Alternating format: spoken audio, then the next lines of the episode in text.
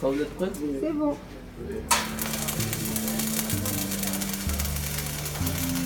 C'est cette partie-là, là. la partie la plus serrée en fait de la volute.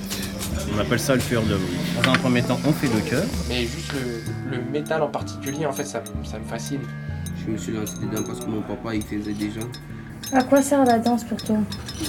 En fait, c'est du geste et en même temps, c'est du. Comment dire?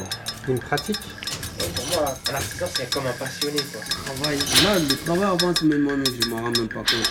Tu gagnes en expérience systématiquement. De base, je, je suis manuel. Et puis, euh, en fait, surtout, j'ai euh, j'ai euh, j'ai travaillé dans le privé pendant 25 ans et euh, En métallerie. en, en métallerie, oui, chaudronnerie et métallerie. Direct après le bac.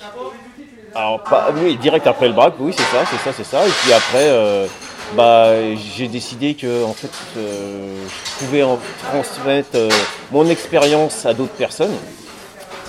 Et bah, déjà, j'en avais une petite expérience parce que déjà dans les boîtes où, je travaillais, je faisais un peu de formation pour les, nouveaux arrivants. Donc c'était moi le préposé à faire les formations. Et puis ça m'a plu de, de transmettre un peu le savoir, voir que les gens comprenaient ce que je disais, mes explications. Et puis je me suis dit bah, pourquoi pas, euh, pourquoi pas le, le transmettre à des, aux futures générations, je dirais.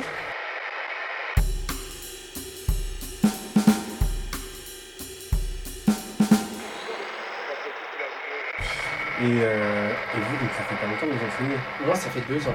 Ok. Qu'est-ce que vous avez appris euh, Qu'est-ce que tu as appris euh, de la transmission? Parce que c'est quand même un truc qu'on apprend euh, au jour le jour, j'ai l'impression. Enfin, En en fait, c'est- me trompes. Hein, mais- Ouais, c'est un peu sur le tas. Après, moi, en- avant, quand j'étais apprenti, déjà, j'avais déjà des apprentis sous ma responsabilité. Parce qu'en fait, comme du coup, je me débrouillais plutôt bien, les anciens, en fait, ils m'ont vite donné du boulot, ils m'ont vite fait confiance. J'ai vite fait les trucs de mon côté tranquillement, en fait, sans que personne vienne contrôler mon travail ou quoi, parce que les gens me faisaient confiance.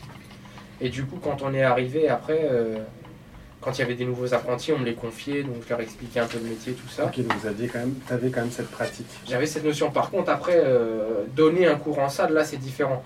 Pour ce qui est de transmettre dans l'atelier, c'est pas un problème. Mm. Mais donner un cours en salle, c'est complètement différent, c'est autre chose. Et là, ouais, t'es un peu livré à toi-même. Vous donnez beaucoup de cours en salle? Euh, on va dire sur. euh, ça fait combien d'heures de cours par semaine? Avec chaque classe, j'ai environ 10 à 15 heures de cours. Et les Greta, ils vont descendre? Les Greta, ils vont sûrement descendre là, là après la pause. Donc vous allez être nombreux dans. On va être nombreux.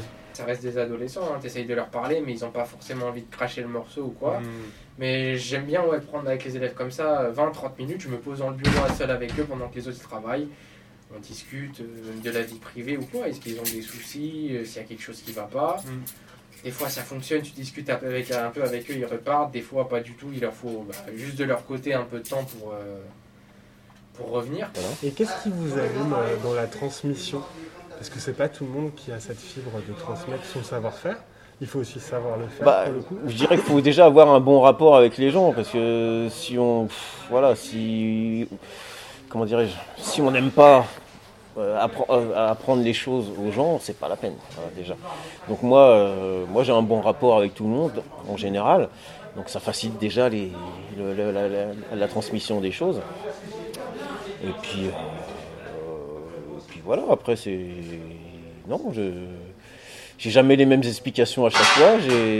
Si la personne ne comprend pas, je réexplique autrement. Et puis voilà, après, euh, moi, euh, la satisfaction pour moi, c'est de voir euh, le sourire là, au- jusqu'aux oreilles, en me disant Ah oui, j'ai compris, monsieur. Euh, Ça, c'est ce qui m'importe. Ça, Pour, pour moi, c'est mission accomplie. hein. C'est pour découper, pour découper en ligne droite, comme ceci.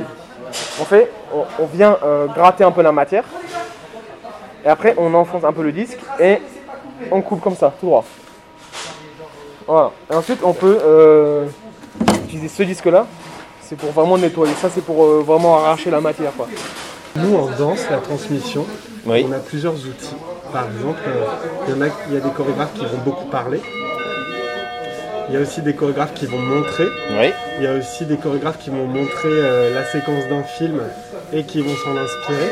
Vous, ça serait quoi vos outils? Bah, je, dirais les, trois en même temps, en fait. Ah bah oui, parce que du coup, euh, euh, faut, leur montrer du geste. Faut même pas hésiter à leur reprendre euh, le geste hein, quand, ils le font. Euh, bah, faut expliquer forcément. hein. Il y a forcément ce côté euh, pédagogique et puis, euh, et puis théorique. Et puis, et puis après, bah oui, il y a, il il ce côté, je dirais,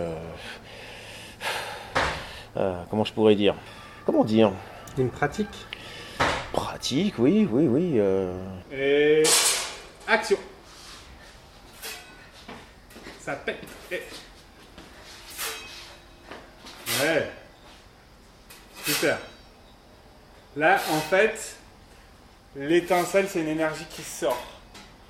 Donc c'est trop beau. Faut juste que je vois parfois qu'il y a des transitions d'espace pour toi ou de... tac. Et là, je vois qu'il n'y a rien. Il faut arriver à... Même si tu changes, de. Ça c'est la toute petite chose que j'aide. C'est-à-dire que dans les petites. Dans les petites transitions de pas ou de. C'est ce que ça peut être aussi. 360, tu vois. Par contre, c'est trop beau, les sauts et tout, ça marche bien. Non. Je dirais autant l'un que l'autre. Ok. Ouais, je me définirais pas plus comme un artisan qu'un. Est-ce qu'un artisan, de toute façon, c'est forcément un professeur? Parce que Je pense qu'un bon artisan, ouais. Je pense que pour être un bon professeur, avant tout, faut être passionné. Mm. Faut aimer ce que tu fais, faut aimer en parler, faut que tu aies choisi la voie, que tu sois constant d'y être, quoi. Que pour être un bon artisan. Ouais. Et pour être un bon artisan, bah, les mêmes, les mêmes, les mêmes, les euh, mêmes critères, je dirais. qualités. Faut aimer ce que tu fais, faut aimer le détail, faut aimer faire des belles choses. Et c'est quoi pour vous la définition de l'artisanat? Vous vous posez cette question, est-ce qu'elle s'affine euh, d'année en année? Est-ce que... Parce que nous, voilà, moi, depuis que je danse, il y a cette, cette grande question, c'est quoi la danse? Et vous voyez, un bon élève me l'a posé, c'est quoi la danse? C'est quoi la danse contemporaine ça, c'est pas de la danse. Moi, je suis confronté à ça, on me la pose et j'adore.